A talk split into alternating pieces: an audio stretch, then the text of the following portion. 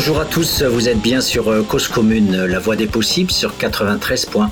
Aujourd'hui, dans notre émission Les Mondes Rêvés de Georges, nous accueillons pour cette deuxième émission euh, consacrée à Yann Benoît, eh bien nous accueillons Yann Benoît. Bonjour à toi Yann. Bonjour Patrick et bonjour à tous. Voilà, donc euh, Yann, euh, la première émission a été consacrée euh, largement à la méthodologie et aussi à ce qu'on appelle un peu la commune humanité, le rapport humain aux, gens de la rue.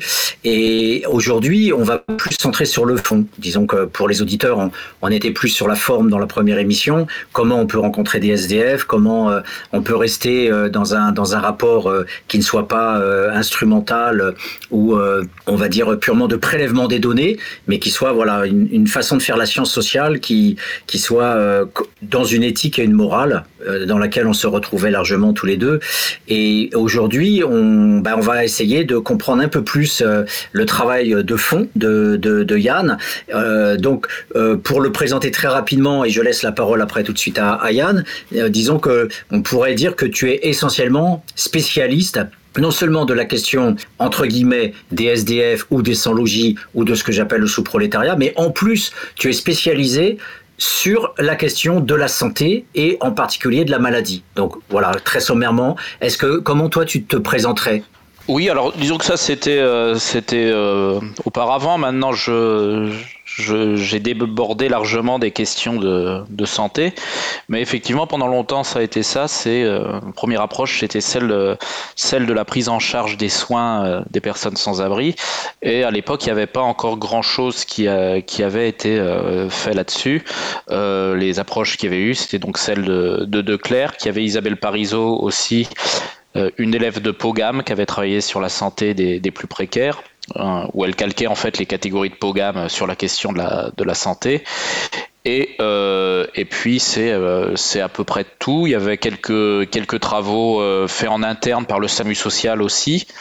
Euh, donc notamment mon premier article euh, avait été commenté négativement d'ailleurs par trois personnes qui avaient fait un contre-article. C'était Erwan Lemeneur, Gardella, Edouard Gardella et je crois Anne Laporte qui, euh, qui avait expliqué que je dressais, selon eux, un, tableau trop sombre de la situation.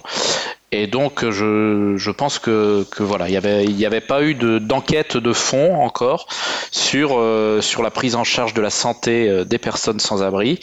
Euh, et, moi, ayant eu une formation d'anthropologie de la santé par celui qui est devenu mon directeur de thèse, mais qui était déjà mon professeur Richard Potier, j'ai continué sur ce, sur ce thème-là, qui en plus et une porte d'entrée, euh, je trouve euh, très très pertinente parce que ça permet d'avoir question, euh, à la, ça donne accès à la question de la mort, hein, Hein, qui est omniprésente chez les personnes sans abri, la maladie amène à la mort, mais au refus, euh, de l'aide, par exemple, aux questions du refus de soins, qui, euh, sont aussi marquées que euh, le refus d'hébergement, et à toutes les questions normatives qu'il y a autour du, du, rapport, du rapport au corps.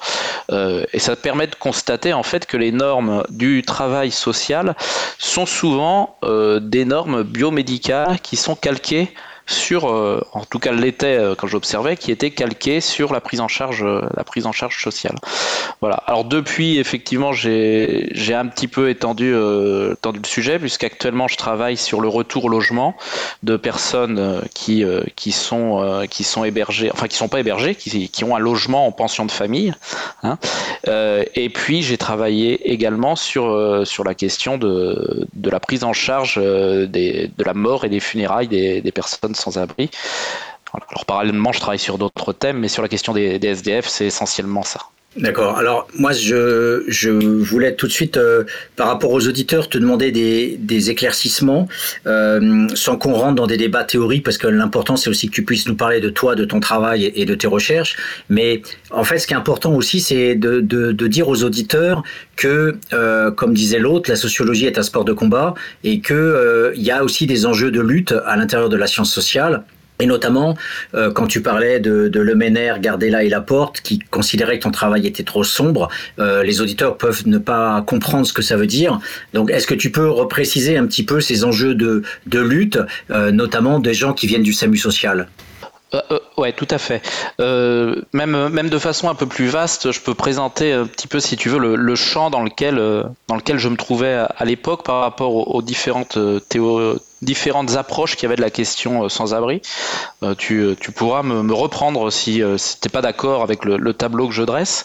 Mais globalement, la, première approche alors pour l'instant, je mets, à l'écart euh, l'approche critique euh, dans laquelle euh, je nous inclus, ainsi que Daniel Terrol et tous les gens que j'ai rencontrés à l'époque dans le séminaire. Mais donc il y avait l'approche en termes de désocialisation dont on a parlé l'autre fois, qui était défendue par Patrick de Keller ou Xavier Emmanueli ou Lionel Tellen, qui était l'idée selon laquelle le problème de, l'errance était d'abord un problème biomédical euh, et un problème psychiatrique, ce qui euh, évacuait, euh, évacuait la question sociale et la question de la, domination sociale, de la domination du, prolétariat. Il y avait aussi une, une approche que je qualifierais de, de boudonienne, hein, en référence à Raymond Boudon, qui avait un avantage qui était de, remettre en cause les théories de la désocialisation et qui cherchait à travailler sur la rationalité des, acteurs. Donc là, je pense à Damon ou, ou Stéphane Rulac. Euh, l'idée était que les SDF avaient des bonnes raisons, avaient leurs bonnes raisons euh, de refuser l'aide, la matandouille, de refuser, euh, de refuser les soins. mais là encore, il y avait un, il y avait un vrai biais qui était, qui était l'idée euh, que euh, qu'il y avait un lien entre entre rationalité et responsabilité. Et on en arrive euh, que ce soit Julien Damon ou Patrick de Clercq à deux personnes Patrick de Clercq ou Stéphane Rulac pardon deux personnes qui disaient oui les sans-abri ont de bonnes raisons de, refuser les, la main tendue ce qui ne voudrait pas dire qu'ils ont raison de le faire. Et donc ces deux auteurs par exemple ont défendu le retour au ramassage coercitif des, des sans-abri. Et donc même si Stéphane Rulac avait en partie une démarche critique. Euh, il n'y avait pas non plus euh, de mis à part un peu ce qu'il a fait sur le SAMU social, il n'y avait pas de critique radicale euh, du système de domination sociale sur les, sur les sans-abri. Et puis, euh, et puis la, troisième approche, c'était un peu celle qui se revendique, euh, à mon avis, faussement interactionniste, parce qu'en réalité, Goffman, par exemple, se disait interactionniste, mais était très critique aussi, qui est celle de, de, de Edouard Gardella, par exemple, du SAMU social, mais également de, de failles. Donc, euh, j'ai lu l'article que tu as que tu as consacré à l'ouvrage de, de Cefaille et de Gardella, et je, partage, je partage ton, ton, point de vue qui est de, de dire que en, adoptant une, une approche ultra, ultra micro-sociologique, là encore, euh, on, évite, euh, on évite de parler de, structurel et de, et de domination sociale. Euh, donc, donc, du coup, on était un peu dans cet environnement-là.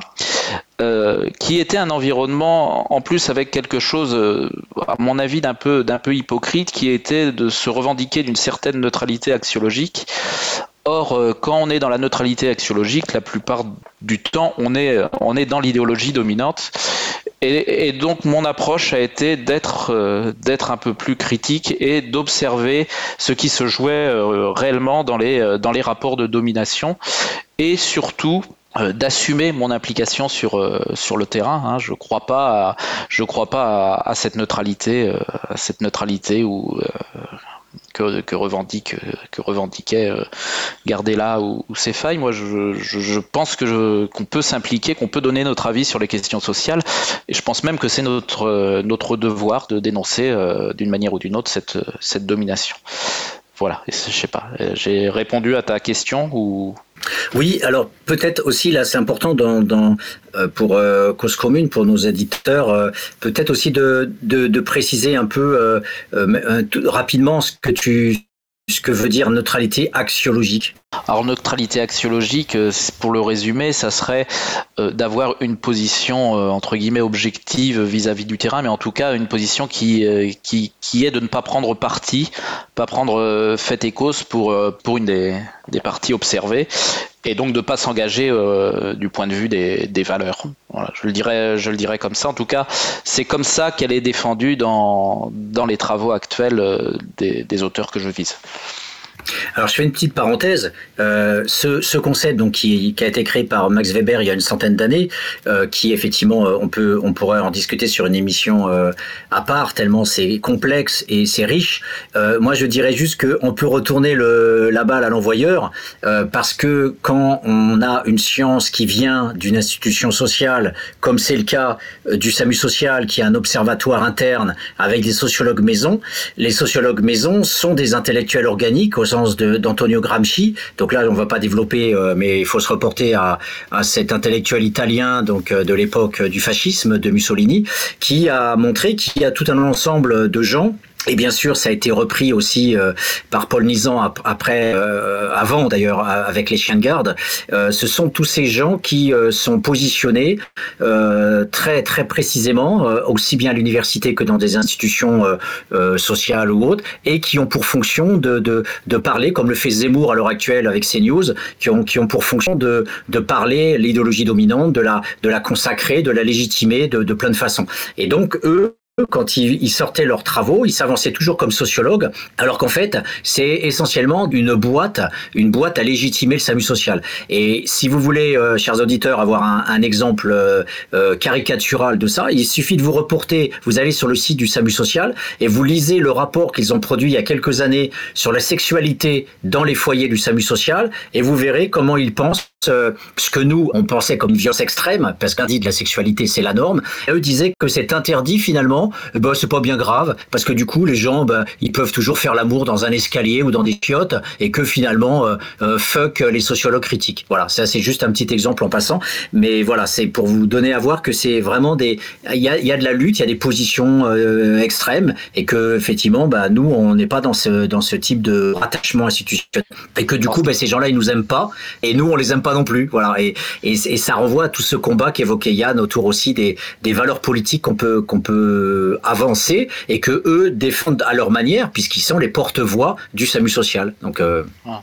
tout en tout en essayant de s'en défendre. Euh en permanence, hein, mais, mais, effectivement, moi je les considère, enfin pas, pas tous ceux que j'ai cités, mais en tout cas, euh, en tout cas, euh, ces failles euh, Gardella euh, et, euh, et Juan Le Meneur, euh, effectivement, sont des porte-parole du, du SAMU social, à mon avis, très, très clairement. voilà. Donc, donc effectivement, faut, faut voir aussi que, tu, tu l'avais dit la, la, dernière fois, mais que tout en défendant ces points de vue, ce sont des personnes qui qui ont beaucoup plus de visibilité et d'audience que, que, que, moi, en tout cas, je ne vais pas m'avancer pour, euh, pour toi, mais qui, qui ont plus, euh, plus, d'audience que, euh, que les Daniel Terrol, que les, que les Christophe Blanchard, que les Yann Benoît et Patrick Brunto, sans doute justement parce, que, parce qu'ils ont un point de vue un peu plus, plus consensuel. Et donc c'est aussi dommageable parce que c'est ce discours-là qui est aussi bien entendu par les étudiants que par les, euh, les acteurs du travail social et du, euh, travail sanitaire.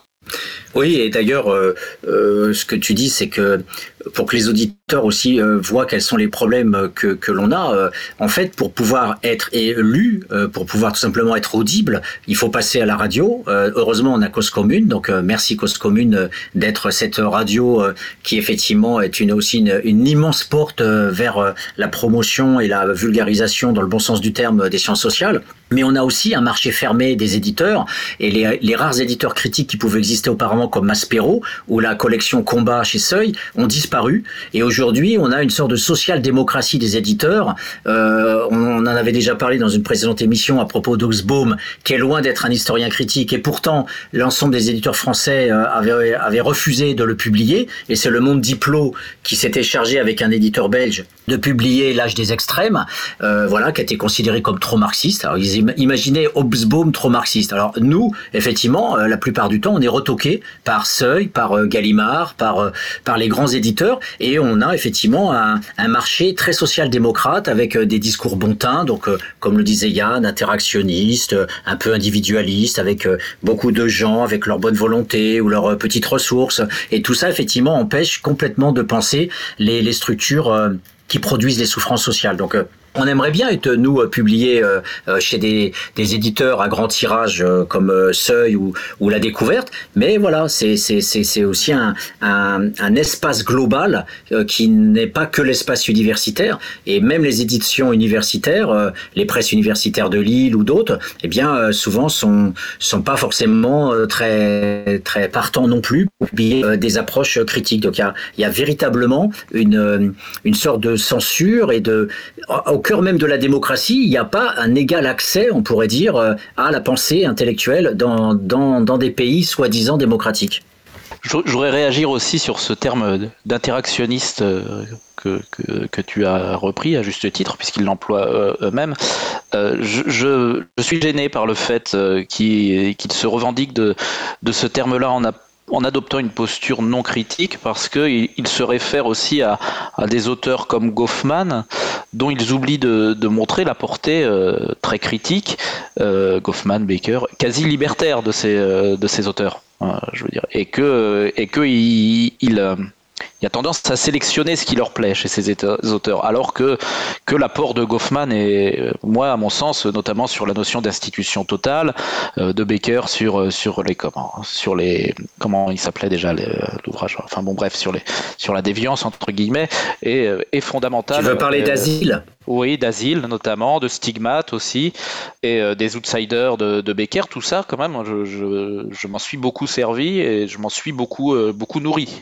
Asile, euh, Asile est quand même quelque chose qui permet de, un, ouvrage qui permet de, bien comprendre ce qui se joue dans les CHU et dans les CHRS, à mon avis. Oui, complètement. Non, ça, et d'ailleurs, on va y revenir parce que si tu le veux bien, Yann, pour les, pour que on ait en fait euh, deux, deux parts dans cette émission première partie euh, où on pourrait plus parler du rapport qu'ont les SDF à la santé, à leur corps et aux soins. Et dans une deuxième, une dernière partie, on, on parlerait un peu plus de ce que tu appelles euh, la biolégitimité en tout cas la, comment tu revisites le biopolitique de Foucault euh, en montrant euh, toute la normativité. En, tous les cas, euh, voilà, tu nous présenteras ce concept, tu présenteras ce que tu utilises et, et, de voir comment effectivement les médecins, en tout cas moi j'ai bien aimé ça dans tes travaux, comment les, les, les, médecins, comme n'importe quel acteur social, produisent à l'égard des dominés sans le savoir souvent avec leur propre sens commun, leurs préjugés, ils produisent énormément de normes que, que entre guillemets les gens plus proches de la norme euh, euh, logés, ayant un travail, etc., peuvent, euh, peuvent supporter, on va dire, parce que c'est aussi des contraintes, comme tu disais avec Asile, les contraintes de l'institution médicale sont très très fortes et que justement les, les, les, personnes à la rue supportent beaucoup moins compte tenu déjà de tout ce qu'elles supportent. Donc si tu le veux bien, moi ce que je trouverais intéressant c'est déjà de partir des gens et par rapport à leurs conditions de vie, par rapport à leurs conditions de survie, euh, qu'est-ce qui fait que, euh, quelles, sont leurs définitions de leur corps, de leur santé, et après, qu'est-ce qui pose problème quand elles sont malades? Ok, alors ça c'est effectivement essentiel, donc on va, on va pouvoir euh, passer un peu de temps là-dessus. il faut comprendre, parce que les gens, toi, toi tu le sais, les, tous ceux qui connaissent le sans-abri le savent, mais je pense que c'est peu, peu su du, des, autres, des autres personnes, euh, la vie d'un, la vie d'un d'une personne sans abri est en réalité très remplie. C'est pas, pas une vie, euh, vie d'oisiveté, surtout quand elle n'est pas euh, hébergée en CHRS, qu'elle vit, qu'elle vit dehors et qu'il faut trouver un, faut trouver un hébergement.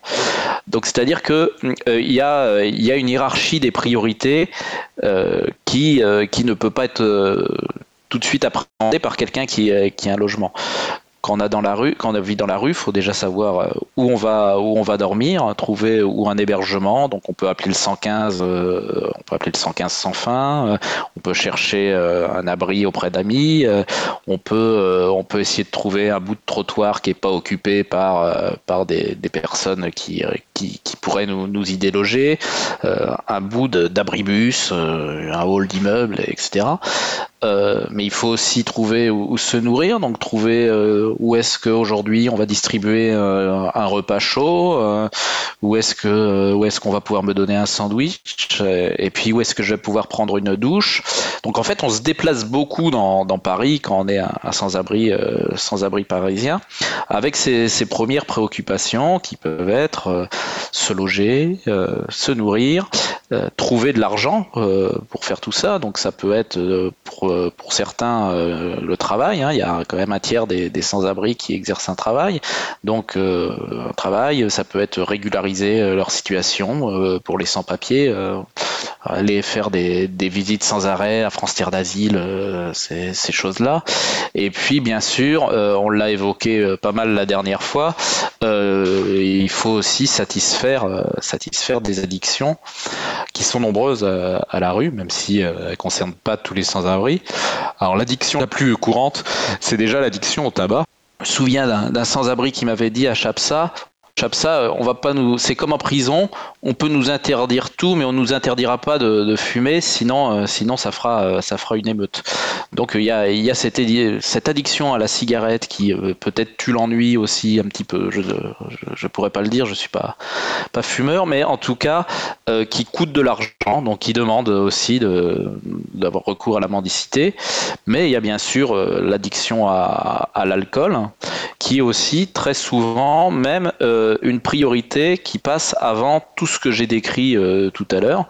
C'est-à-dire pour les personnes le plus touchées par euh, les, addictions, il y a un enjeu, très important à, consommer parce que les douleurs engendrées par le manque peuvent être plus insupportables que les douleurs engendrées par le froid, par les maladies, par le manque de nourriture. Et parfois, c'est un enjeu vital. Hein. On, peut, mourir d'un délirium très mince, après un délirium très mince, ça, arrive.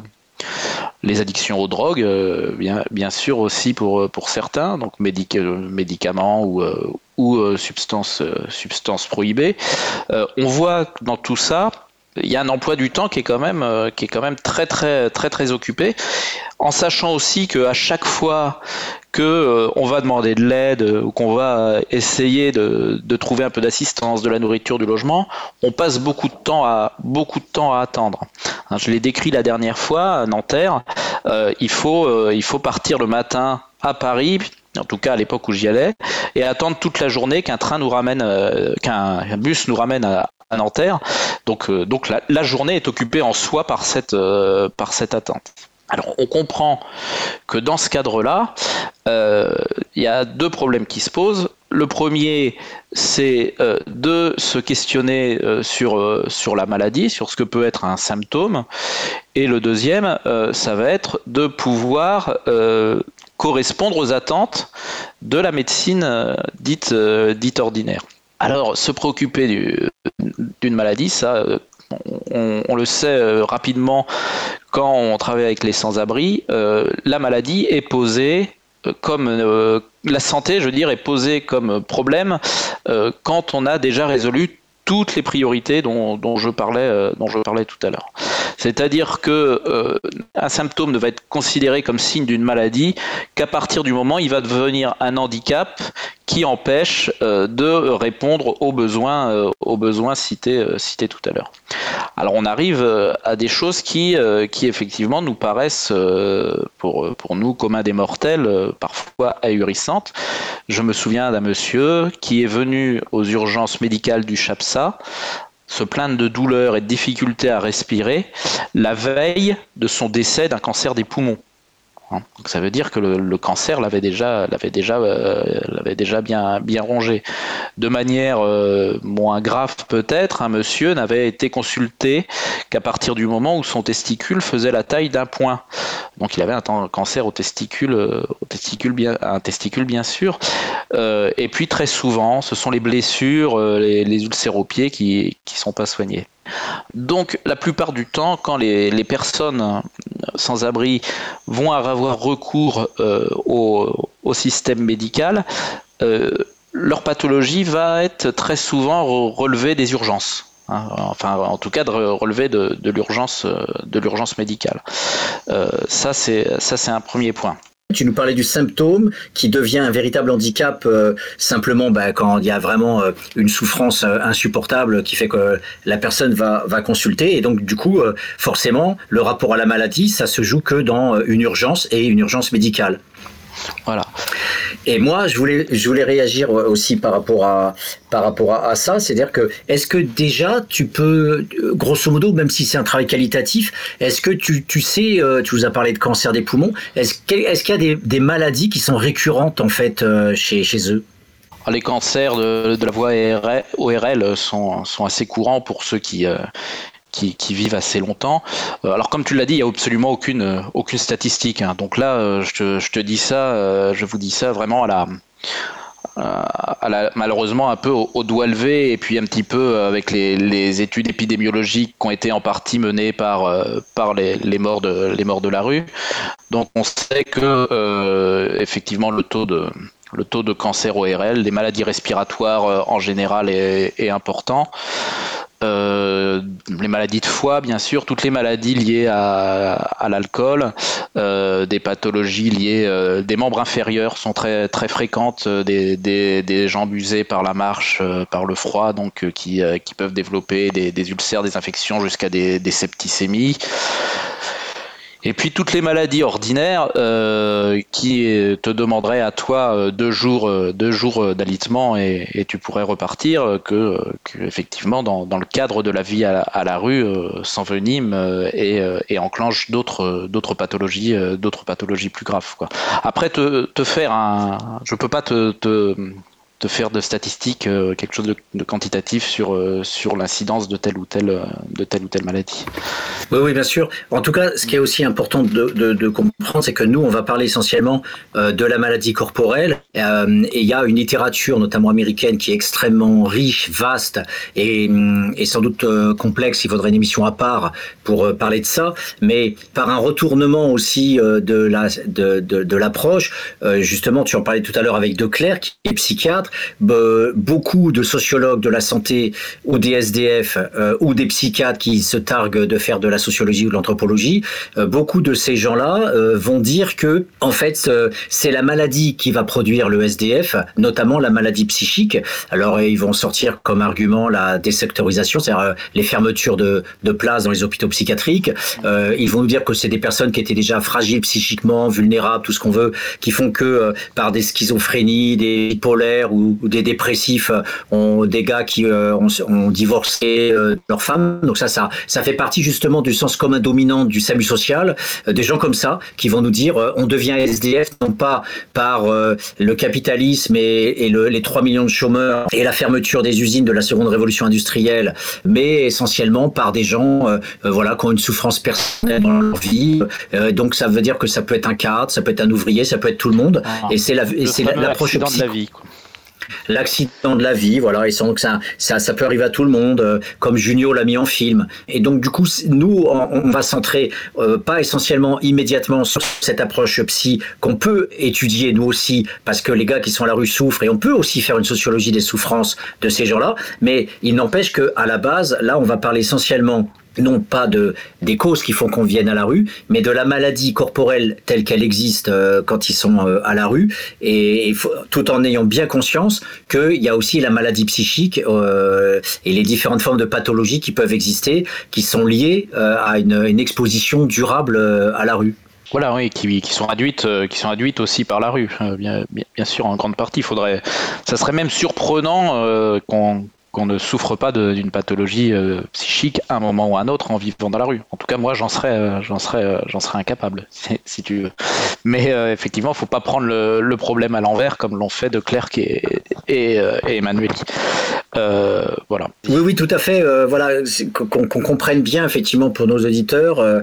ce, les, on a vu qu'il y a grosso modo les pathologies. Tu nous as fait un, un portrait effectivement des, des maladies qu'on pouvait soupçonner quand on est à la rue et qui effectivement sont sont légion et, et qui sont bien sûr mortels et, et, avec euh, bien sûr euh, l'emprise des, de ces fameux psychiatres euh, qui vont nous parler, comme De Clercq, dans son bouquin, un étalage pornographique de photographies de clochards avec des gangrènes ou avec des voilà. Donc c'est on, est on dans sorte de vision apocalyptique qui est faite aussi d'une certaine façon par ces gens-là pour toujours polariser sur sur l'individu, le corps et la pathologie et, pas voilà pour penser de manière plus générale les, déterminants sociaux, les, causes sociales qui ont fait qu'on arrive à cet état-là de, de clochardisation. Mais moi, ce que je voulais savoir, c'est comment tu as découvert en fait le cœur de ton de ta découverte justement. Qu'est-ce qui fait que en travaillant sur la maladie, en travaillant sur euh, le cancer, euh,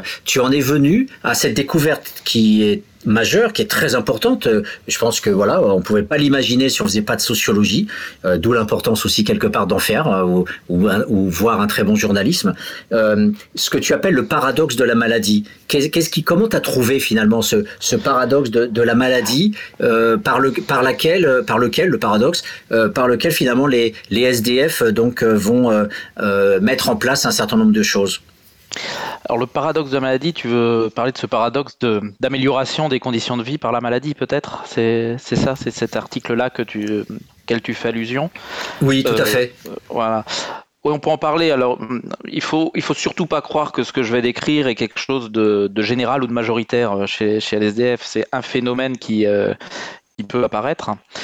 Donc, il s'avère que parfois, effectivement, pour les personnes les, les plus les plus en rupture ou les plus, euh, les plus miséreux, enfin j'aime pas ce terme-là, mais les voilà, qui souffrent le plus des conditions de, vie, euh, l'arrivée d'une pathologie euh, grave peut paradoxalement améliorer, les, améliorer les conditions de, les conditions de vie, c'est-à-dire que euh, quelqu'un qui a un cancer euh, de longue durée peut euh, avoir par exemple l'allocation adulte handicapé, ce qui quand on est au RSA fait une singulière augmentation de, revenus, peut avoir accès à un appartement de coordination thérapeutique par exemple, quoi d'autre encore peut, peut être tout simplement hospitalisé, tu vois, ce qui peut être un, un comment un, un hébergement, un, hébergement temporaire.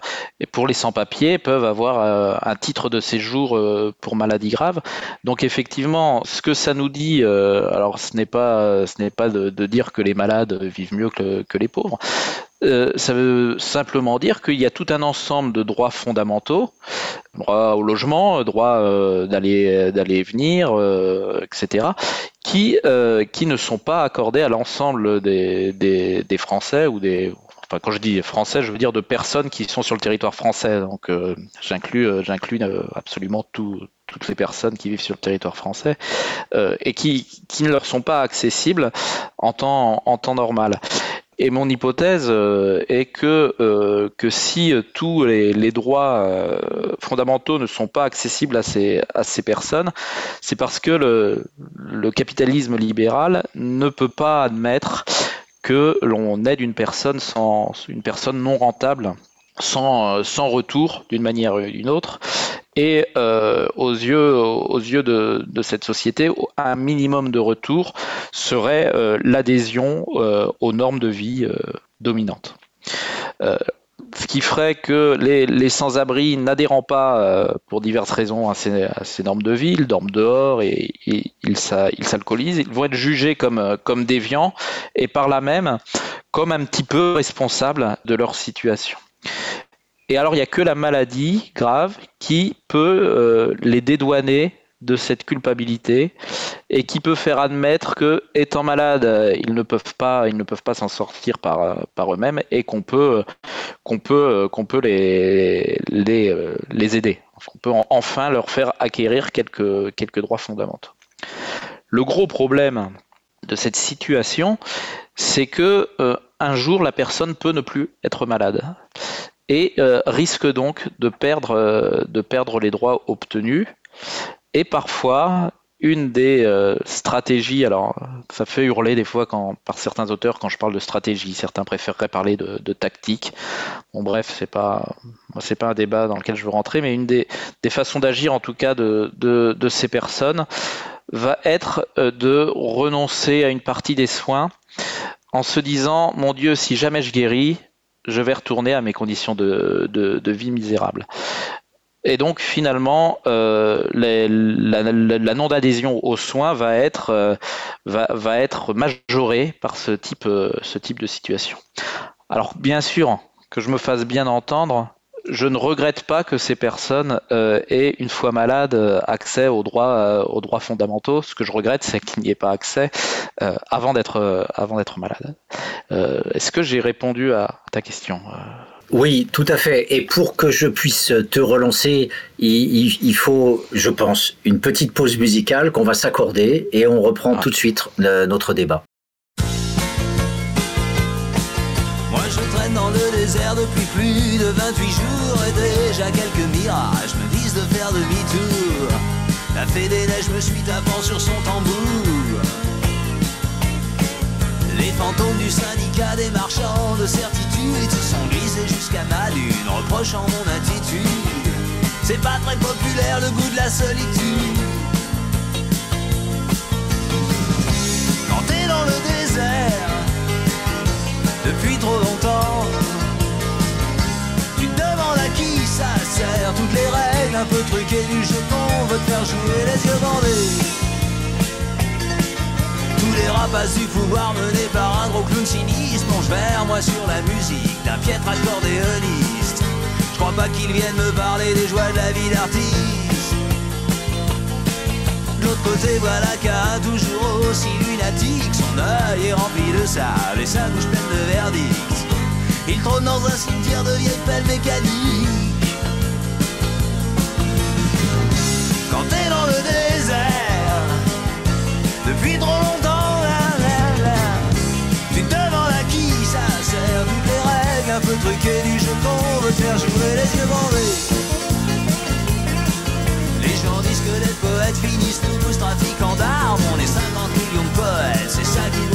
Sur une lune de Saturne, mon perroquet sonne l'alarme.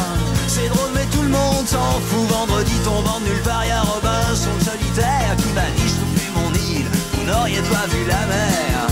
Va falloir que je lui parle du thermonucléaire. Quand t'es dans le désert, depuis trop longtemps. Tu te demandes à qui ça sert, toutes les règles un peu truquées faire jouer les yeux bandés. Quand t'es dans le désert, depuis trop longtemps, là, là, là, tu te demandes à qui ça sert. Les yeux bandés. Hier, un homme est venu vers moi d'une démarche un peu traînante. Il m'a dit T'as tenu combien de jours? J'ai répondu bientôt 30. Je me souviens qu'il espérait tenir jusqu'à 40. Quand j'ai demandé son message, il m'a dit d'un air tranquille Les politiciens finiront tous un jour au fond d'un asile. J'ai compris que je pourrais bientôt regagner la ville. Quand t'es dans le désert, depuis trop longtemps toutes les règles un peu truquées du jeu qu'on veut te faire jouer les yeux bandés.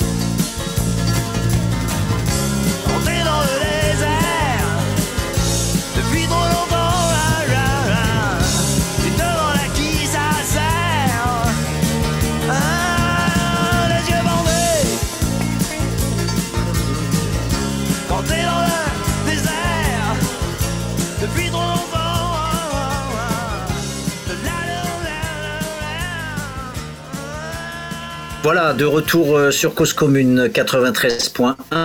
Nous accueillons Yann Benoît, qui est anthropologue de la santé, notamment, mais pas que ça. Donc, euh, on, on, va poursuivre ce, ce, ce Le questionnement. Morceau de musique t'a plu, euh, Patrick? Alors, que, que l'on soit honnête avec les, les auditeurs, nous ne l'avons pas encore trouvé. Donc euh, voilà, donc euh, j'espère en tout cas qu'il vous a plu parce que c'est toi qui vas devoir nous le trouver. ah, mais je te, ça sera Jean-Patrick Capdevielle le premier. Écoute. D'accord, parce que voilà, on va essayer d'en proposer deux à nos auditeurs. Donc euh, ah. voilà, donc ce, et le morceau que tu vas nous trouver, ça sera quoi? Quand tu es dans le désert. D'accord, bah écoute, ça, voilà, c'est parfait. C'est, ça va bien avec le thème. Et on, ira, on aura aussi les prolétaires de Gilles Servat, puisque tu m'as dit que tu aimais la Bretagne, donc je ne peux que t'en féliciter. ah, mais oui, j'aime bien, je connais bien cette chanson sur les prolétaires aussi, ouais, de Servat, ouais, que, que j'ai découvert euh, récemment avec euh, le groupe euh, breton Soldat Louis, que j'adore. D'accord. Ah, ils l'ont repris, je ne savais même pas. D'accord. Non. Mais c'est en écoutant un peu la musique bretonne que du coup, euh, je me suis mis à, écouter euh, un peu tout le monde et notamment j'ai découvert Gilles Servat qui a fait euh, une excellente chanson très sociologique sur les prolétaires que je trouve admirable. Ah, c'est vraiment, j'invite les auditeurs à écouter cette chanson-là parce qu'elle elle nous montre comment tout le prolétariat, les militaires, les marins-pêcheurs, les paysans, les ouvriers peuvent se retrouver tous chômeurs et à la rue avec le capitalisme et, et notamment le néolibéralisme. Donc c'est quelque chose que voilà qui et leur très, très, très, qui, qui leur cogne dessus au, final. Voilà. Et même eux peuvent être virés et se retrouver aussi sur le carreau. Donc euh, je trouve que la, chanson euh, voilà. Et, et, et on, on, ne fait pas une aparté parce que le, policier, si jamais on commence à partir dans la sociologie de la police, euh, eh bien on verrait qu'une grande majorité d'entre eux viennent des classes populaires et que tout l'enjeu de l'État, c'est de les affilier pour les séparer des classes populaires pour qu'ils ne fassent pas qu'en 1906 ils lèvent la crosse en l'air et sachez que Clémenceau les a déportés à Biribi et qu'ils sont tous morts. Il n'y en a pas un seul qui a survécu. C'était le 100, 100, le 101e régiment d'infanterie, quelque chose comme ça.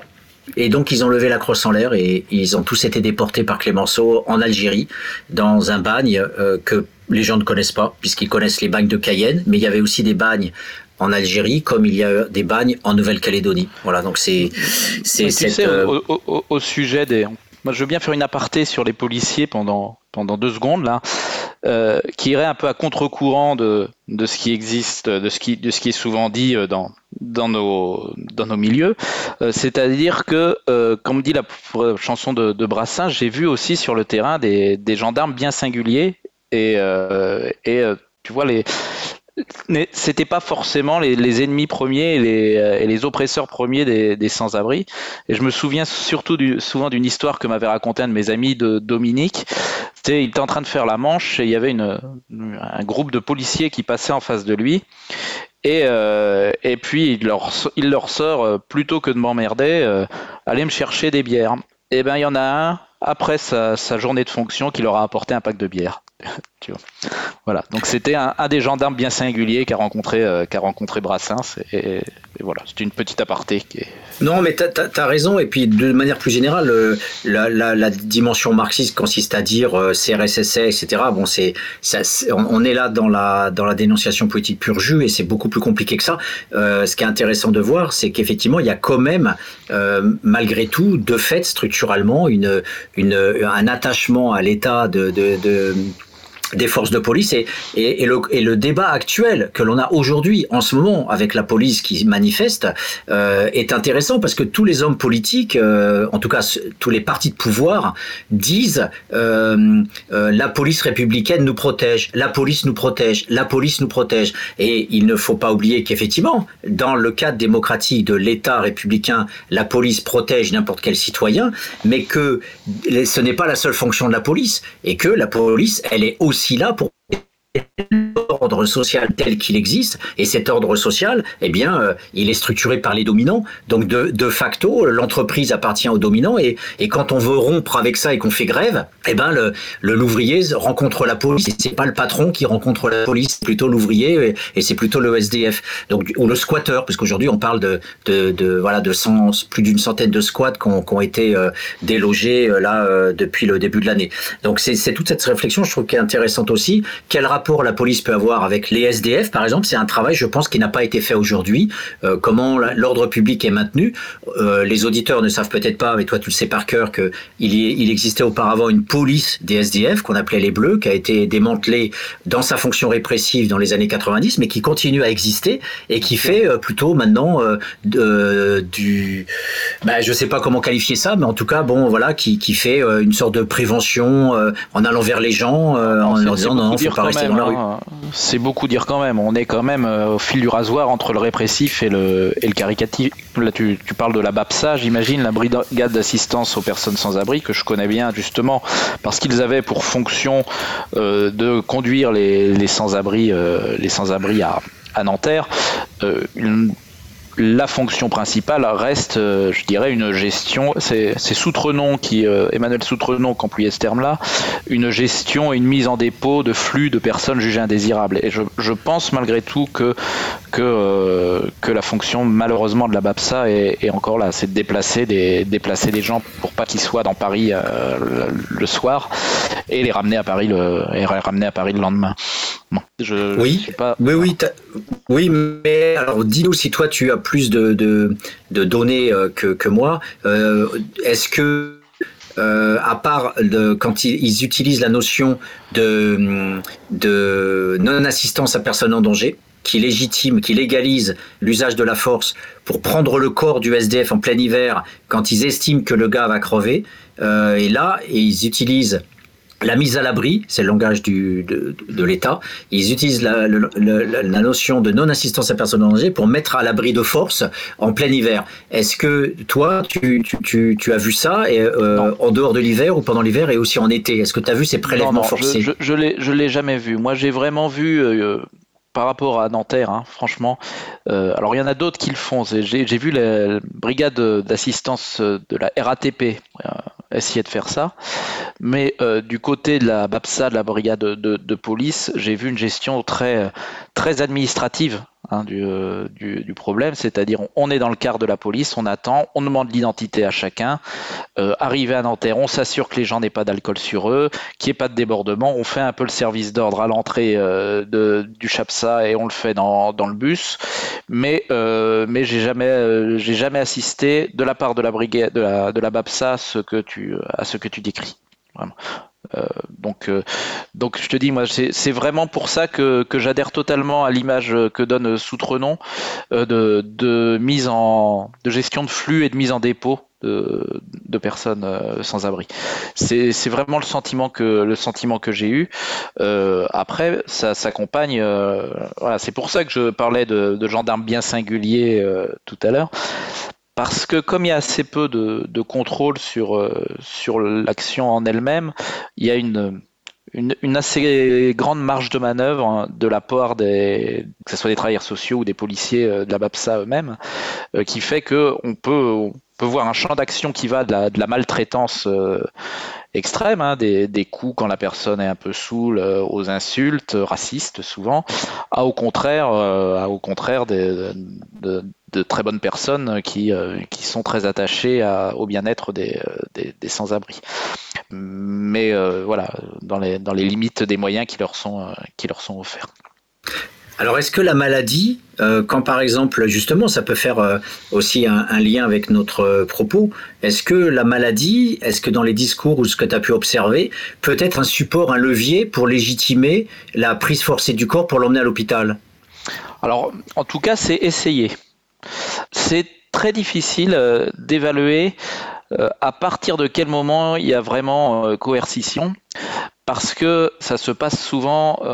alors voilà, moi je l'ai observé très clairement ce, genre de choses, c'est-à-dire que en dehors de tout le flux de personnes, des 250 personnes qui dorment la nuit au Chapsa, il y a une poignée de personnes qui sont amenées le matin alors je parle au présent, mais encore une fois, c'est à l'époque de, mes observations, hein, qui sont amenées le matin par le recueil social de la, de RATP, et celles qui sont amenées sont souvent celles qui sont dans un état euh, d'hygiène assez, euh, assez déplorable, malheureusement, et dans un état de santé très, euh, dégradé. Et là, il s'agit justement euh, d'aller vers les personnes qui n'ont jamais eu recours à, rien et qui ont un besoin urgent, de, urgent des, des soins. Alors en théorie, on n'amène jamais une personne euh, contre son gré. En pratique, c'est un peu plus compliqué parce que on peut euh, développer des stratégies qui vont le conduire à finir par accepter de, de, monter en lui promettant autre chose que ce qu'il aura, comme de la nourriture, comme, euh, comme une, une, hospitalisation alors qu'il va juste y avoir des soins, euh, des soins infirmiers. Et puis quand la personne euh, est dans un état second euh, lié à l'alcool par exemple, euh, la frontière entre l'acceptation consentie et euh, le fait d'être mené de force au CHAPSA est très est quand même euh, très très très très flou et euh, pense que parfois on était dans la contrainte, on était dans la contrainte quand même. Mais là pour le coup, il ne s'agit pas de policiers, il s'agit de, de personnes de la RATP. Voilà. Alors, moi, je voulais poser une question qui, qui serait l'inverse de, pas le contraire, mais l'inverse de ce que tu viens de dire sur le paradoxe de la maladie. C'est-à-dire, euh, on va entretenir la maladie pour être mieux pris en charge.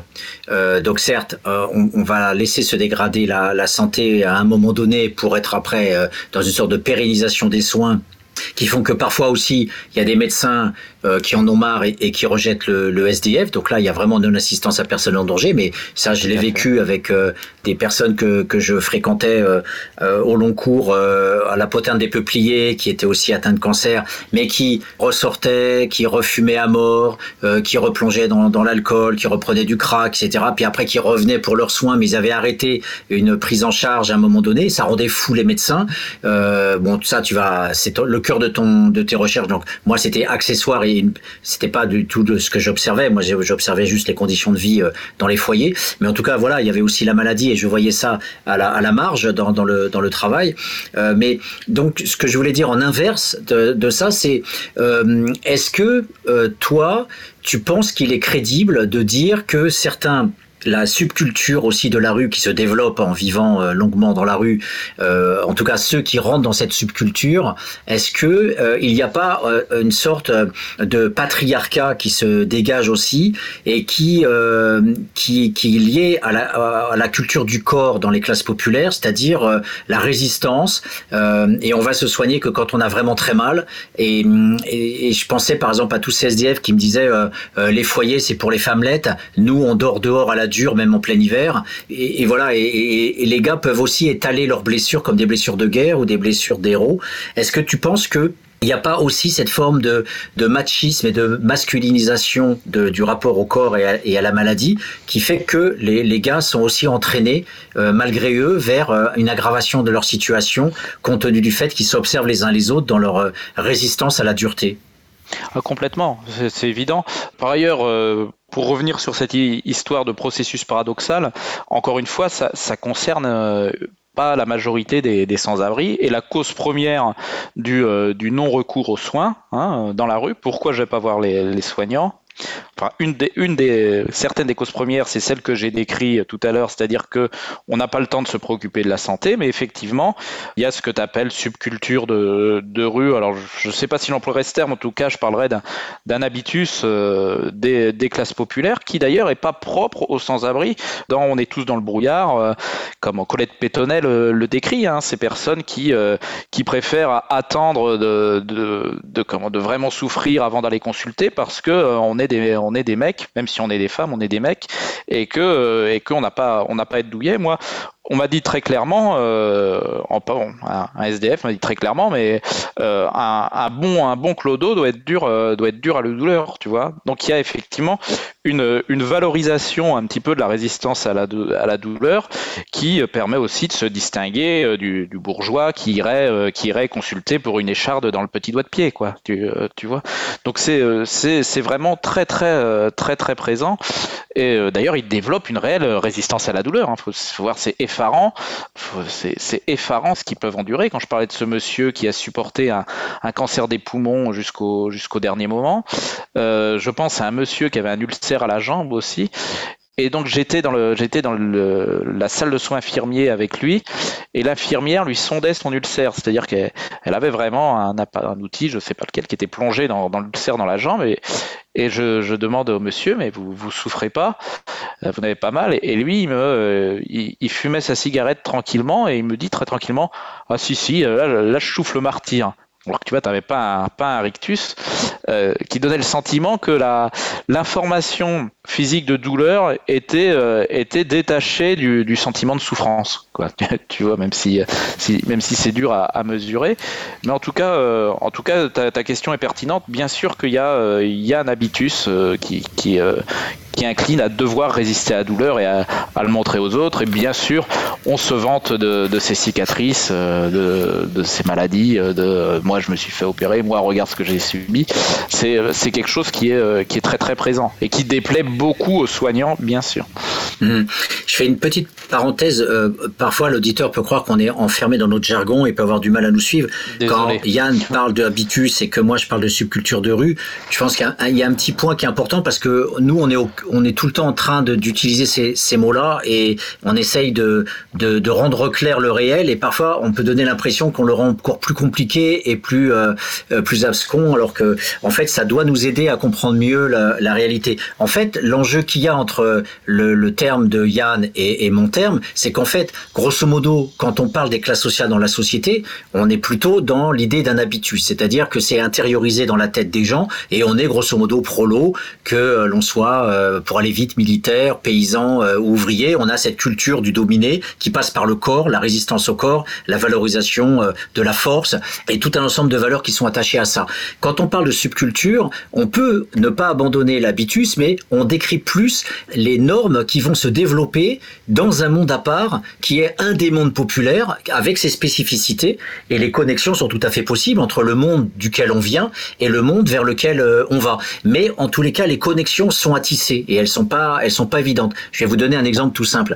Quand euh, Sylvain Acatias a été travaillé dans les cités, Sylvain Acatias, vous pouvez lire sa thèse en bas des barres, c'est un gars qui vient des classes populaires, mais il vient pas des mêmes classes populaires que les jeunes maghrébins euh, qu'il allait étudier ils n'ont pas la même subculture entre guillemets, l'habitus. C'est c'est clair, par rapport à ce qu'ils ont leur, famille leur a transmis, notamment aussi la culture religieuse, etc. Mais il y a aussi cette, cette idée que leur mode de vie en bas des bars, euh, les, rituels euh, de respectabilité, les, rituels d'invisibilisation par rapport aux parents quand on fume du cannabis, etc. C'est pas les mêmes formes de vie que euh, Sylvain qui a été ouvrier, qui a, qui a, été peintre en bâtiment, qui après a été à la fac, etc. Et, et ils ont après voilà. Donc c'est ça les enjeux aussi qu'on peut décrire, c'est que on est déterminé par sa classe sociale, mais après, on voyage dans plein de sous-groupes qui sont parfois vers le haut quand on parle de mobilité sociale, mais qui peuvent être aussi horizontaux quand on, va d'un milieu populaire à un autre milieu populaire. Donc, ça doit pas être forcément euh, des notions qui s'opposent, mais des notions qui doivent s'articuler. Et nous, on transpire beaucoup à essayer de les articuler pour rendre plus, plus lisibles les trajectoires des gens. Voilà, grosso modo. Mais Yann, tu as, peut-être une autre façon de voir les choses. Non, non, non, non, écoute, euh, ça, ça, me, ça me va comme ça. Donc moi, ce que je voulais, euh, par rapport à, cette, euh, à cette maladie, donc elle pose problème par rapport aux normes. Tu parlais tout, tout à l'heure effectivement qu'ils sont considérés comme, comme déviants. Est-ce que tu peux maintenant nous dire, par rapport à cette institution médicale, quels sont les, les grands, les grands obstacles en fait dans le relationnel entre les SDF et le personnel soignant? Alors, ils sont nombreux, donc on va commencer par le premier qui euh, va être le, refus de soins de la part de la médecine euh, ordinaire. Euh, il y a, à l'époque de mon, enquête de terrain, il y a une étude par testing qui avait été faite. donc on appelait, on appelait les, c'est pas moi qui l'ai fait. Donc les chercheurs appelaient les, médecins de, de Paris, leur disaient bonjour monsieur, j'ai la CMU et je voudrais un rendez-vous. Alors à Paris, on a monté à près de 30% de refus de la part des médecins. Ils savaient que la personne avait, euh, la, CMU. Et alors, ce, ce 20, 29 et quelques, hein, ce chiffre montait euh, significativement chez les euh, praticiens à dépassement d'honoraires, et notamment dans deux catégories, chez gynéco et chez les dentistes. Donc déjà, déjà il y a ce premier obstacle. Est-ce que le médecin peut, peut m'accepter. J'avais fait une nuit une, une enquête avec euh, Médecins du Monde, qui, euh, à leur permanence, qui recevaient des, des personnes sans abri, et ils me témoignaient que parfois, il leur fallait faire tous les hôpitaux de Paris pour trouver un hôpital qui accepte de recevoir le sans-abri qui leur, qui, présentait. Alors bien sûr, on peut pas, on n'a pas le droit de refuser en disant non, je veux pas de ce malade, mais il suffisait de dire ah bah j'ai pas de lit, euh, j'ai pas de lit euh, disponible euh, pour, l'instant. Il y a également, qui cause le, refus, un vrai, vraiment des stéréotypes portés par les soignants à Nanterre, j'avais aussi enquêté au service ORL euh, de, l'hôpital qui est à Nanterre, qui est juste à côté du CHAPSA. Et donc, dans le service ORL, on a beaucoup de personnes euh, précaires parce que, effectivement, ce sont des services où on accueille des, des malades des cancers dus au tabagisme et, et à l'alcoolisme.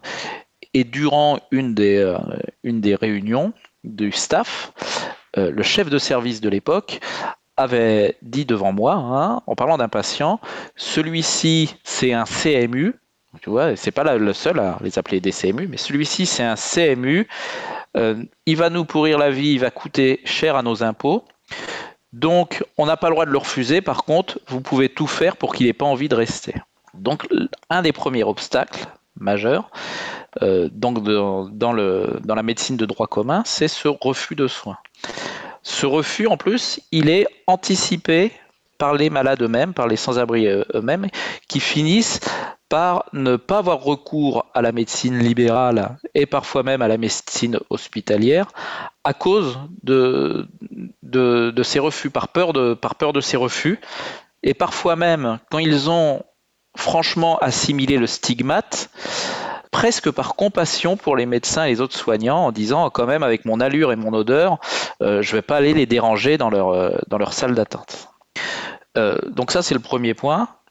Le deuxième point, pour revenir à ce que je disais tout à l'heure sur leur vie qui est très occupée, la recherche de, résolution des, besoins immédiats, fait que la vie d'un sans-abri n'est pas euh, forcément très compatible avec les exigences de la médecine, euh, de la médecine ordinaire. Se rendre à un rendez-vous à heure fixe, euh, suivre les prescriptions d'un soignant qui va nous demander de prendre soin de notre hygiène alors qu'on ne peut pas forcément le faire, qui va nous demander d'arrêter de consommer de l'alcool quand c'est quand, alors qu'on est à un niveau d'addiction extrême, qui qui va nous demander d'être patient, donc d'attendre des heures quitte à ce que à ce qu'on ne puisse plus faire faire la manche.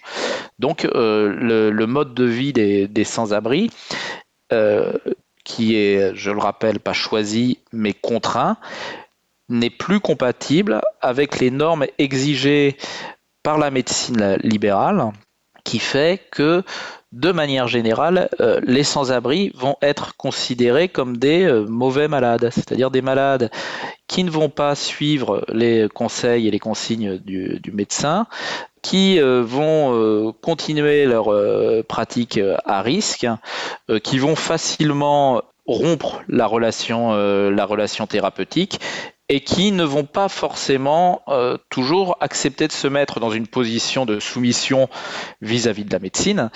Euh, c'est-à-dire, pour le dire clairement, ces personnes hein, qui n'ont plus rien à perdre peuvent parfois voir comme, un, comme une humiliation de plus euh, d'écouter les d'écouter d'obéir aux consignes euh, d'un médecin et peuvent avoir une, attitude franchement hostile au médecin, ce, qui, ce qui risque aussi de, de rompre la, la relation thérapeutique.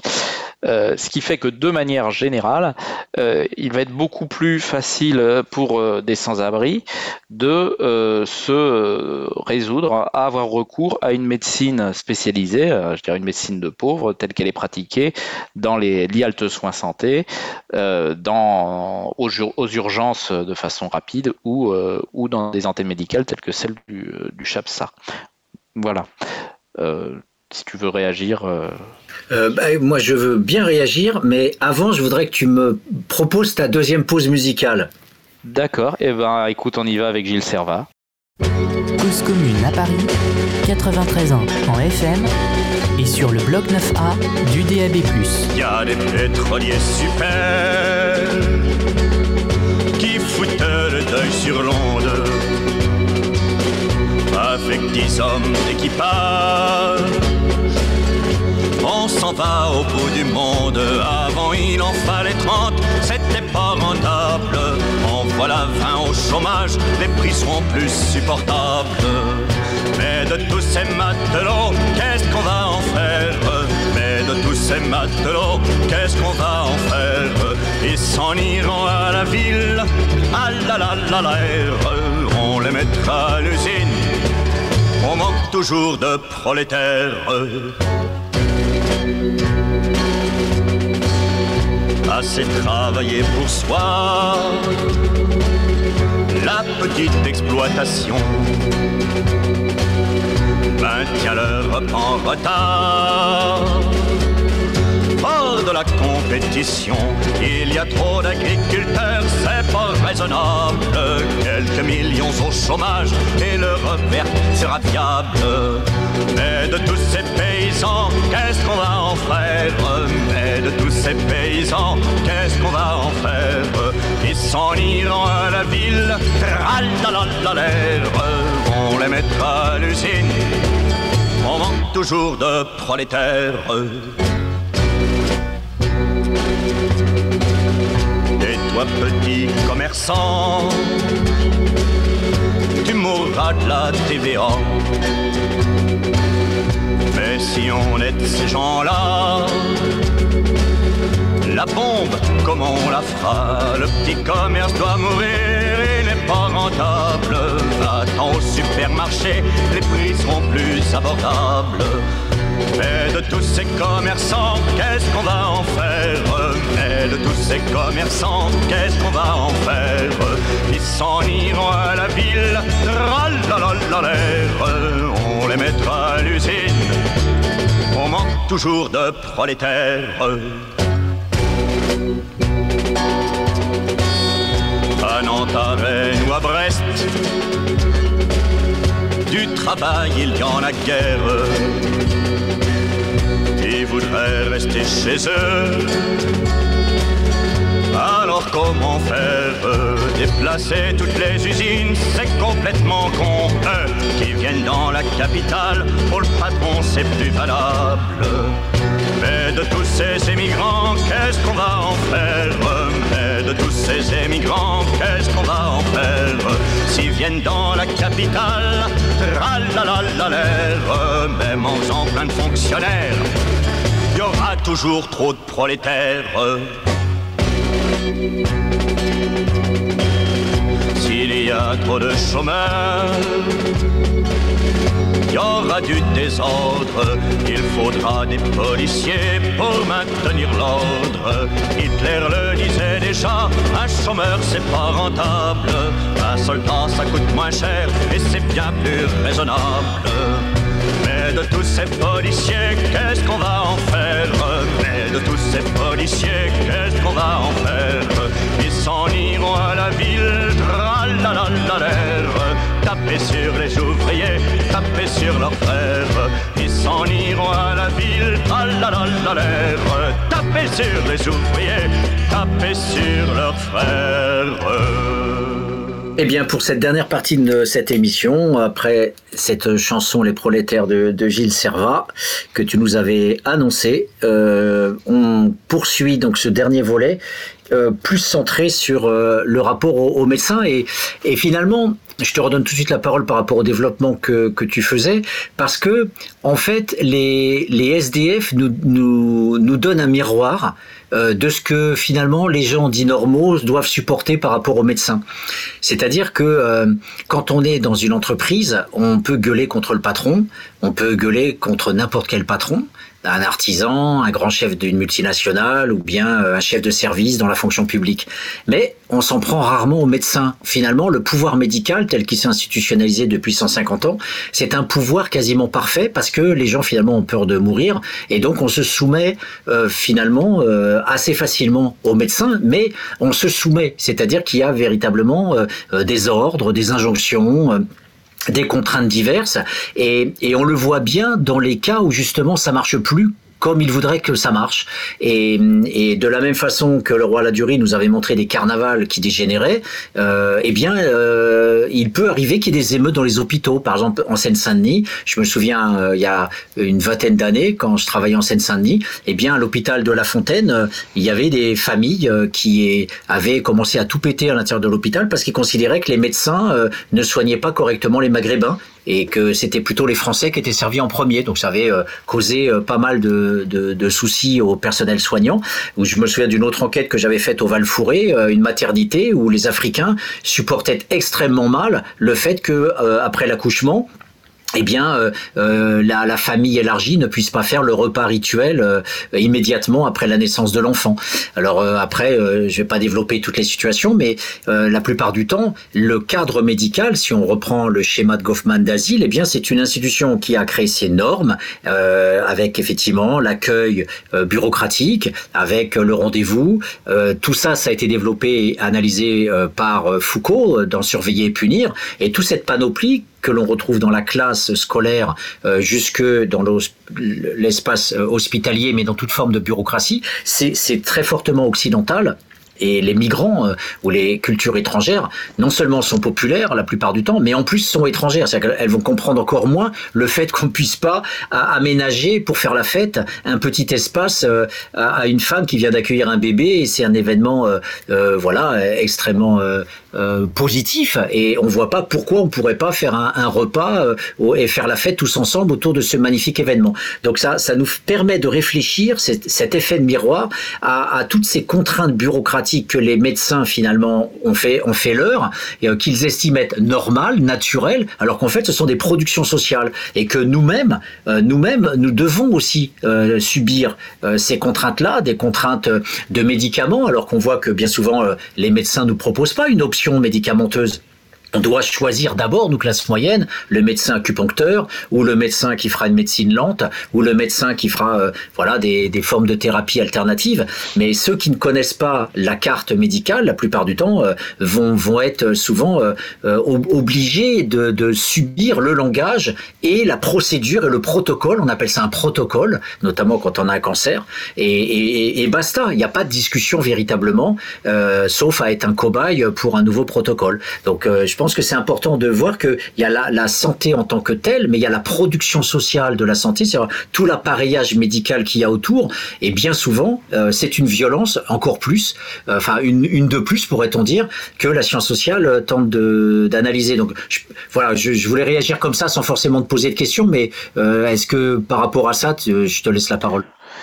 Écoute, je suis parfaitement d'accord sur ce sur, ce, sur cette dimension euh, totale de, la médecine, euh, certains, encore une fois, on peut le dire, hein, euh, Roland Gori notamment parlait de dimension totalitaire, qui, qui parce qu'en plus la médecine a, tendance à imposer ses normes sur le, sur le champ du moral et des, de la morale et des, et des comportements. Euh, ou même, euh, ou même des, des, représentations. Et ça m'a fait écho ce que, ce que tu disais euh, sur, sur, cette, sur cette femme qui venait d'accoucher, parce que j'ai beaucoup enseigné à l'école de, de sage-femme de, de Rouen. Et euh, on me parlait très souvent de, de, de, ce, de cette situation euh, de, de, femmes africaines à qui on, refusait de donner le placenta du, du, bébé. Donc, tu vois, qui, ce qui était euh, quelque chose d'important parce que c'est un, un, déchet, un déchet médical.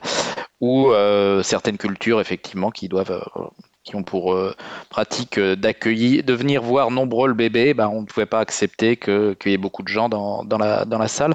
Et effectivement, là, là on voit que la, la, norme médicale dépasse le champ du, euh, de ce qui est strictement de l'ordre de la santé pour, pour s'insérer sur la, sur la question des, des mœurs, un petit peu comme des, des sans-abri que je voyais qui quittait, euh, euh, l'antenne médicale, je leur demandais ce qu'il y avait. Il disait bah moi je viens de me faire, euh, je viens me faire soigner un ulcère et on me dit d'arrêter d'arrêter l'alcool. Mais si je voulais arrêter l'alcool, j'aurais été voir un alcoologue. Hein. Je viens viens pas là pour ça. Donc il y a ce glissement perpétuel qui va de, de, ce qui est strictement nécessaire à la santé à ce qui est de l'ordre de la morale parce qu'effectivement, le système médical, euh, bah, comment Elliot Fredson euh, le, disait, c'est un système de, morale. Les soignants sont aussi des entrepreneurs de, de morale dans le sens où accepter la relation thérapeutique, c'est se soumettre à euh, un nombre, un norme, une normativité définie et donc accepter euh, un certain nombre, un certain nombre de contraintes dans lesquelles on n'a pas forcément notre notre choix à faire. Et il s'avère que euh, ce que montre Elliot Fredson aussi, c'est que la capacité de négociation qu'on peut avoir avec, avec le médecin est euh, proportionnelle à notre place euh, dans l'échelle, euh, dans l'échelle des classes sociales, effectivement. Et quand tu es un cadre qui a quelques conceptions de ce que c'est, de ce que c'est la santé, qui peut facilement changer de médecin pour aller voir un médecin du secteur 2, qui peut se renseigner ailleurs, qui a peut-être des médecins dans son entourage, sa capacité de négociation sur la norme est beaucoup plus forte que euh, les personnes des classes euh, moyennes et euh, des classes populaires à qui on, demande beaucoup plus, à qui on interdit beaucoup plus la, la, négociation. voilà. moi, je, voulais réagir par rapport à, ça en disant que, hélas, on, tombe nous-mêmes un petit peu dans le culturalisme en disant les médecins, sachant qu'il y a sans doute très peu de médecins d'origine populaire mais il y en a d'une part, et d'autre part, il y a aussi à l'intérieur même de l'espace social des positions, euh, euh, on pourrait dire dans le côté social-démocrate de Bourdieu, il y a le bras gauche et le bras droit. Donc le bras gauche, effectivement, ça serait plutôt le service public, l'hôpital, euh, et le bras à gauche, c'est ce que tu décrivais sur la médecine libérale, qui refuse à, je sais pas combien de pourcentage, 25 ou 30 d'accueillir des SDF. Il y a, et puis il y a le secteur 2 qui, qui recherche du fric. Donc on a vraiment une médecine de et puis il y a la voilà il y a les hôpitaux privés les les Rothschild l'hôpital américain etc donc on, a vraiment un espace de classe sociale aussi à discuter entre privé et public et aussi en fonction des origines sociales des médecins. Et justement pour pour te poser la question par rapport à ça est-ce que il n'y a pas des médecins qui soient d'origine populaire ou d'origine bourgeoise mais qui euh, euh, par des trajectoires différentes vont investir soit l'espace public en tant que tel voire vont investir des espaces dans l'espace public, notamment les permanences d'accueil de, soins euh, et de santé, les passes. Est-ce que dans les passes, euh, est-ce que tu n'as pas vu justement des médecins qui, qui étaient justement différents, qui avaient euh, un militantisme, qui avaient des profils pour justement compenser tout ce bureaucratisme dont on a parlé? Effectivement, en tout cas, les, les travaux, j'invite aussi les lecteurs à pouvoir euh, lire euh, la sociologie de la médecine, notamment euh, il y a les travaux, comment s'appelle-t-il, celui qui a travaillé sur l'humanitaire, Didier Fassin, voilà, vous pouvez vous reporter euh, notamment euh, à cet espace, à ces cet anthropologue qui est médecin aussi. Donc vous voyez, vous avez des profils euh, de médecins qui sont que médecins, mais vous avez aussi des médecins qui sont anthropologues, qui sont vers, la sociologie de la santé.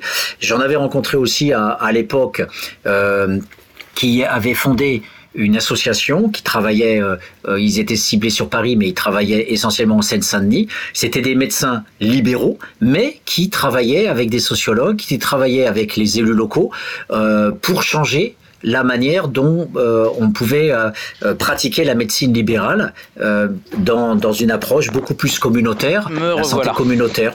Voilà, donc je sais pas si voilà, on, on, pourra parler de la santé communautaire, mais en tous les cas, il y, a, y a des médecins voilà qui sont beaucoup plus dans la veine sociale, dans l'approche auprès des populations, qui travaillent avec des travailleurs sociaux, avec des sociologues, pour essayer d'avoir une autre façon de soigner les gens, plus en, harmonie, justement, euh, en interaction, en, échange mutuel, pour ne pas placer, placarder les normes du, monde médical bureaucratique. Alors, est-ce que ce, ces normes, tu les as vues dans les passes? Est-ce que tu as pu, as pu observer des pratiques différentes dans ces permanences qui sont censées être adaptées au SDF alors, euh, pas franchement.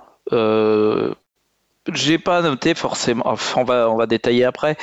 Euh, mais si tu veux, ce que j'ai noté, c'est des individualités différentes qui peuvent être aussi bien dans les passes qu'au service des urgences que dans les hôpitaux publics et que même chez les médecins, euh, libéraux.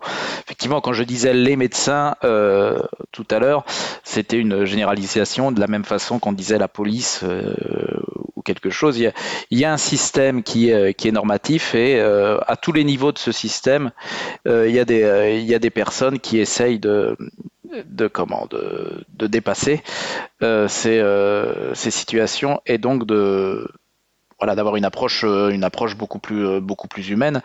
Donc donc c'est vrai que c'est important de important de le, de le, noter. Par contre ces personnes ne se trouvent pas forcément plus au CHAPSA ou dans les passes que, que à l'hôpital ou ou dans la médecine libérale une partie des médecins que j'ai rencontrés euh, à, Médecins du Monde euh, étaient des médecins libéraux qui avaient leur cabinet tout à fait normal et qui venaient faire du bénévolat après, euh, leurs heures de, travail et qui le faisaient franchement, de manière très humaine. Je voulais te demander par rapport à la, fin de vie, dans un de tes papiers, euh, tu parles justement du rapport entre SDF, mort et monde médical. Est-ce que tu peux, tu vois de quoi je parle par rapport à des gens qui sont quasiment euh, en train de mourir et tu disais je me ferais l'avocat du diable. Euh, est-ce que par rapport à, à, des, à des gens qui sont vraiment extrêmement malades, est-ce que pourquoi voilà pourquoi ne pas aussi avoir un, accompagnement vers la mort? Et à, moins, à moins que je t'ai mal compris dans la façon dont tu faisais ton. Non, non, non, non, non, non, je pense que tu, dois faire, euh, tu dois faire allusion à, l'article qui doit s'appeler euh, se, soigner, à tout prix voilà. Non, non, mais, non, mais effectivement, parce que si tu veux, quand, quand il y a l'injonction aux, soins plutôt que l'accompagnement vers la mort, on peut être, également dans, dans la maltraitance. Euh, alors, d'une part, euh, je faisais allusion dans ce papier à, euh, à une, histoire précise d'un monsieur qui, qui arrive aux urgences à l'hôpital de Nanterre euh, dans un état de fatigue euh, très avancé et avec l'incapacité euh, de se nourrir. Et il s'avère qu'il avait un cancer du plancher buccal très avancé. Et ce que ne m'ont pas dit les soignants, mais que je sais, que j'ai su après, c'est que le diagnostic a été, posé de tout de suite, que le monsieur était, condamné dans les, mois, à venir. Toutefois, on l'a intégré au lit euh, infirmier et on lui a euh, imposé un, comment, un sevrage alcoolique, euh, puisqu'il n'y a pas le droit de boire dans, l'hôpital. Ce qui fait que cette personne, en plus d'être en fin de vie, a dû supporter les douleurs du manque et puis, les douleurs psychiques du, manque. Alors que, évidemment, euh, à mon sens, un accompagnement vers la fin de vie aurait, euh, aurait été beaucoup plus indiqué euh, dans, dans, ces cas-là que des traitements et un sevrage, un sevrage parfaitement, parfaitement inutile. ce qui, la question qui se pose aussi très souvent, c'est que pour, pour vouloir te soigner et pour, pour guérir, il faut avoir des, des, raisons de, des raisons de le faire.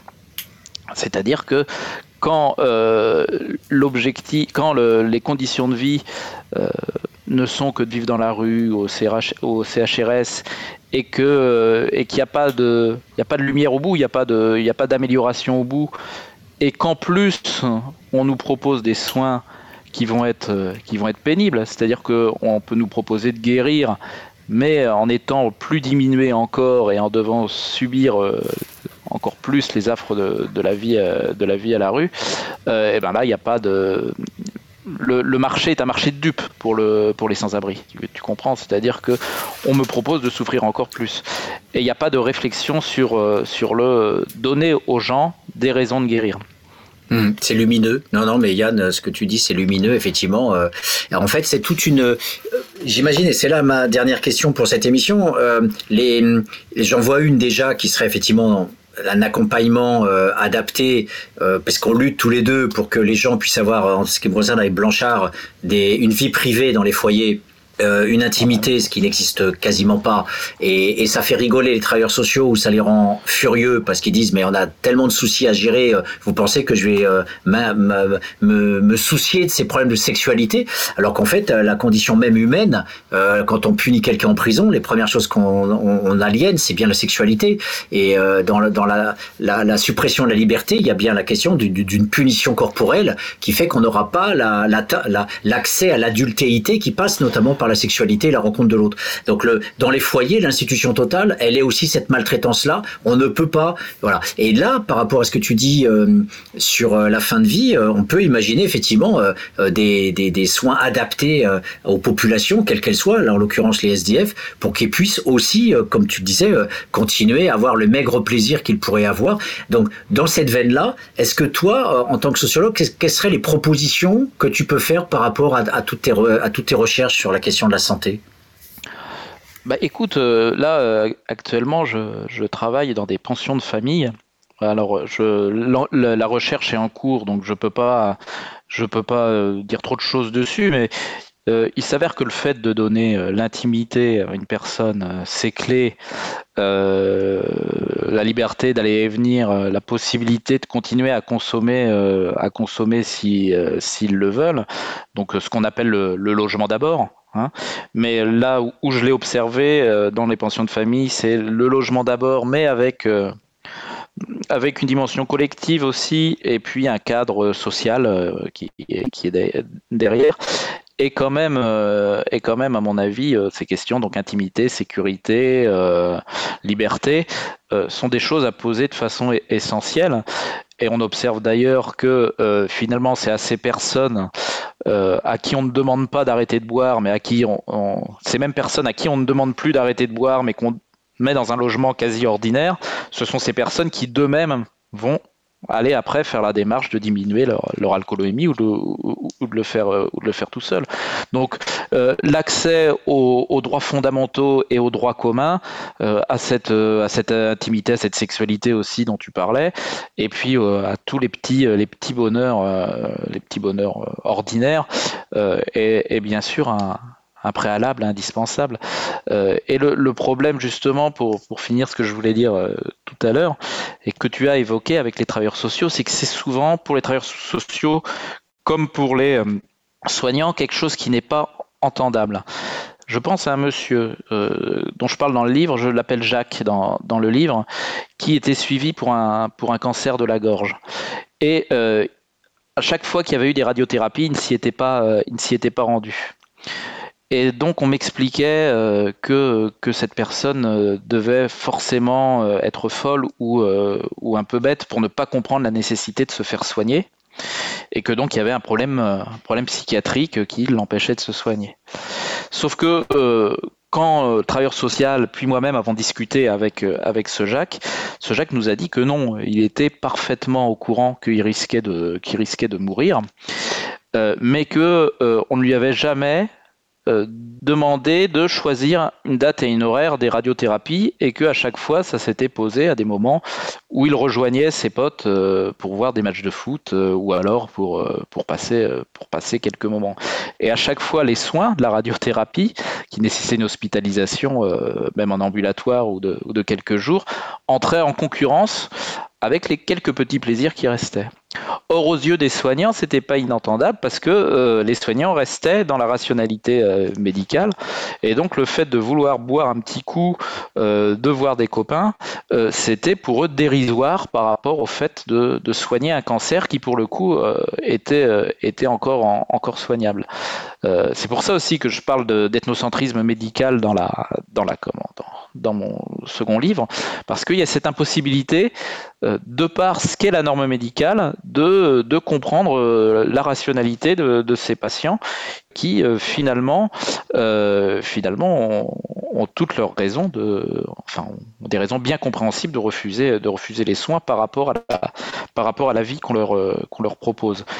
Effectivement, moi, ce que j'observe euh, sur, euh, sur les résultats, ce qui a été observé euh, de par ailleurs, hein, ce que j'ai l'impression d'observer avec le logement d'abord, c'est que c'est quelque chose qui, qui pour autant paraît complètement, j'ai presque honte, si tu veux, de, le dire tellement ça me paraît une évidence, mais les gens ont d'abord besoin d'un logement avec tout ce que cela comporte de sécurité, d'intimité et de liberté pour pouvoir commencer à, euh, euh, penser à autre chose, tout simplement. Donc euh, voilà, c'est un peu gênant de la part d'un sociologue ou d'un anthropologue de dire une évidence comme ça, sauf que c'est pas une évidence pour les pouvoirs publics. Eh bien, merci à toi, Yann, pour nous avoir présenté tes recherches sur Cause Commune. Voilà, donc euh, j'espère qu'on se retrouvera bientôt. D'ailleurs, tu as même une idée d'émission que tu nous présenteras prochainement. Et je souhaite une excellente euh, fin de journée aux auditeurs qui nous ont écoutés aujourd'hui. Et à bientôt euh, à nouveau sur les ondes pour notre émission Les Mondes Rêvés de Georges. À bientôt tout le monde.